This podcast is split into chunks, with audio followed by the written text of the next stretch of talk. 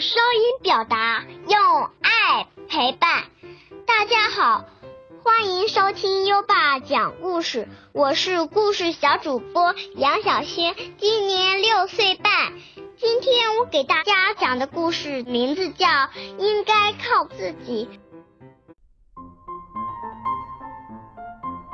大乌鸦和弟弟小乌鸦同住在一个巢里。兄弟两个都很懒惰，不愿意劳动。有一天，巢破了一个洞，大乌鸦想，老二会去修的；小乌鸦想，老大会去修的。结果谁也没有去修，洞越来越大。就这样，兄弟俩一直挨到了冬天。